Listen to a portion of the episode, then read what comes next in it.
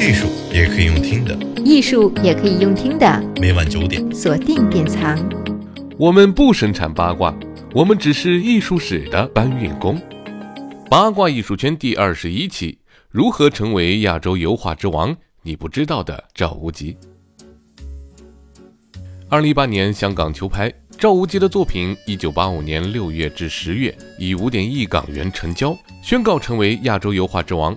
单从市场表现看，其风头甚至盖过了四点六亿港元的《牧师图》。当然了，作为搬砖群众的我们，关心的无非是 how and why，为什么，怎么做到的，谁在背后助力？废话不多说，开始我们今天的节目。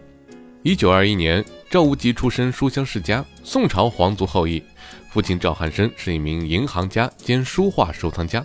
十四岁时，赵无极考入国立杭州艺术专科学校学习绘画，并且结识了第一任妻子学习音乐的谢景兰。一九四八年，夫妻俩来到法国，受抽象艺术大师保罗·克利的影响，赵无极以自然建筑为主题，将船、教堂等元素融入创作中，线条潦草纤细。一九五四年前后。他将目光投射到商周时期的甲骨文和钟鼎文上，用雄浑的气势展现出新的面貌。一九五七年，相伴十五载的妻子因为移情别恋，与赵无极分道扬镳。整整一年的时间，赵无极无法专心作画。一九五八年末，在香港散心的赵无极邂逅了第二任妻子明星陈美琴。随后，赵无极迎来了创作上的高峰期。他将怀素的狂草和倪瓒的烟雨融入画面，因为都有锐利强劲的笔触，这一时期被称为狂草期。不幸的是，妻子陈美琴因不堪精神病的折磨，在一九七二年吞药自杀。后来，赵无极认识了第三任妻子，前巴黎现代艺术博物馆策展人弗朗索瓦兹·马尔凯。比起前两任，马尔凯更像是赵无极的经纪人。积极帮他出画册、办展览、开拓艺术市场。晚期，赵无极大概是看透了人生，绘画渐渐进入调子散淡的空灵期。离开人世前六年，他转入水彩期，竹子、花卉、湖水，颇多具象的表达，色彩斑斓。等等，画得好就能得到市场的垂青吗？有至情至性的爱情故事就能成为古根海姆、母马和泰特美术馆的香饽饽吗？回答当然是否定的。一件天价艺术品不仅要彰显藏家不俗的品味，更要具备商业属性、学术价值、投资潜力。这时候，艺术家就需要专人来辅助自己了。如果有心，你就会发现，自2013年秋拍以来，市场上重要的赵无极作品都会标注此作将收录于由弗朗索瓦兹、马尔凯及杨·亨德根正筹备编纂的赵无极作品编年集。而这一线索也指向了热潮背后的赵无极基金会。二零零五年，赵氏移居瑞士养病，两年后过世。二零一二年，赵无极基金会在日内瓦注册成立，旨在推广及辨别作品真伪。二零一五年，经过与赵无极独子张嘉林的谈判，马尔凯对外宣布自己是赵无极唯一遗产受赠者，并将专心赵无极基金会的艺术推广。风波结束后，他采取了一系列行动。比如捐赠一批赵无极的作品给法兰西艺术学院、巴黎亚洲艺术博物馆、瑞士洛桑市立美术馆收藏，众多回顾展也在全球陆续拉开帷幕。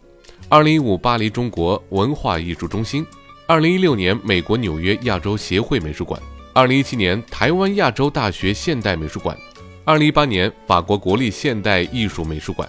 如果说高质量的持续曝光是赵无极这个品牌的文化构建和学术背书，那么商业属性明确的画廊业务，则帮助他完成了欧美及亚洲的市场开拓和商业包装。赵无极四八年到法国，五零年便与当时法国的顶级画廊勒伯画廊展开合作，旗下代理艺术家包括米罗、毕加索。塞尚与这样一个机构合作，意味着将一位年轻的中国艺术家摆在了西方现代主义大师同列。在画廊的运作下，赵无极在巴黎、巴塞尔、日内瓦、伦敦、米兰举办巡回个展。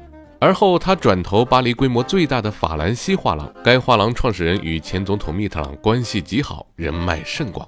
一九五八年，赵无极与纽约库兹画廊签约，开拓欧美市场。主理人萨米尔·库兹是为毕加索在纽约举办首展之人，也是纽约抽象表现主义艺术家波洛克、罗斯科、德库宁背后的重要推手。八十年代到两千年初，赵无极先后与野兽派画家马蒂斯的孙子皮埃尔·马蒂。瑞士尚克鲁治画廊、台湾的大未来、现代新时代和纽约马伯乐画廊展开合作，使赵无极热在台湾、日本、美国持续发酵。而亚洲经济的崛起，为具有先天优势的赵氏带来更多具有影响力的合作。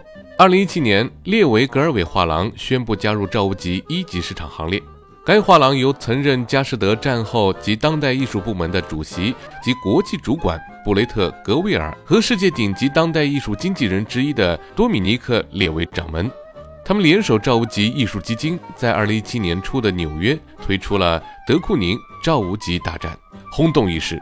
首次将赵无极与德库宁并置，意义非凡，为赵氏作品的收藏家们注入一剂强心针。六月，画廊宣布与赵无极基金会继续紧密合作，提供作品维护、目录编定、法律、金融、医疗等支持，在一级市场的勤恳深挖，为更高拍卖记录的出现制造了绝佳的温床。那么现在，他们缺少的是能够激起藏家强烈购买欲望的绝妙作品。而前文所提到的作品编年集，恰好又能从侧面解决这一难题。因此，我们不难发现，热闹的表象背后有一个环环相扣、彼此作用的巨大商业链。可别忘了，每个成功人士的背后，总还有那么点儿因缘际会、伯乐贵人。这些友谊与赵无极的艺术发展相辅相成，或为他日后的市场之路铺设道路。其实赵无极本身就是个自带 buff 的人民币玩家，拿着父亲提供的上万美金，带着夫人在蒙帕纳斯巴黎铁塔附近租下高级公寓，潇洒的到欧洲各处游览学习绘画。而同期的吴冠中，一九四六年考取公费出国，因为没钱，时间一到就卷铺盖走人。可这时候的赵公子已经开始准备个展了。朱德群一九四五年开始教书卖画，攒了十年的钱才到巴黎。比赵公子晚了整整七年，可见装再多变速器的自行车也赶不上四个轮的汽车。吴冠中曾评价赵无极在生活上是个花花公子，但是人聪明。初到法国的赵公子凭借温和的笑容、优雅的身姿，快速融入各个圈层：先锋艺术家、知识分子、画商、出版商、政治家，好友遍布三大洲。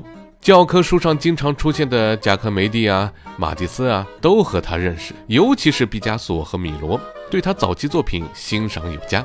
法国国立现代美术馆馆长伯纳德·多利瓦与他称兄道弟，多次为他的画册写序。前法国总统雅克·希拉克是他的忠实拥趸，曾为其1998年的上海首个大型个人回顾展图录作序。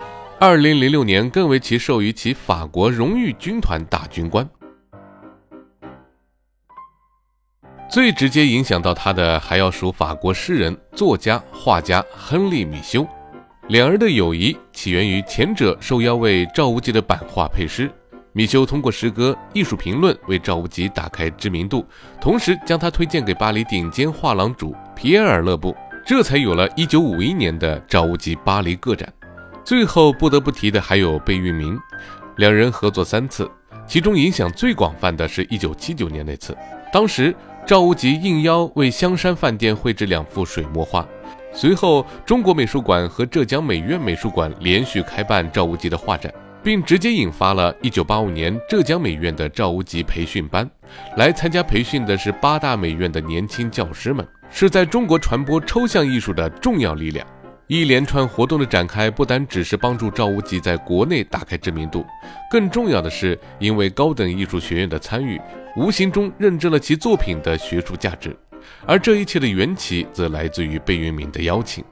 另外，耳熟能详的林风眠、吴大羽、苏立文、马维建，都是赵无极登顶之路上重要的参与者。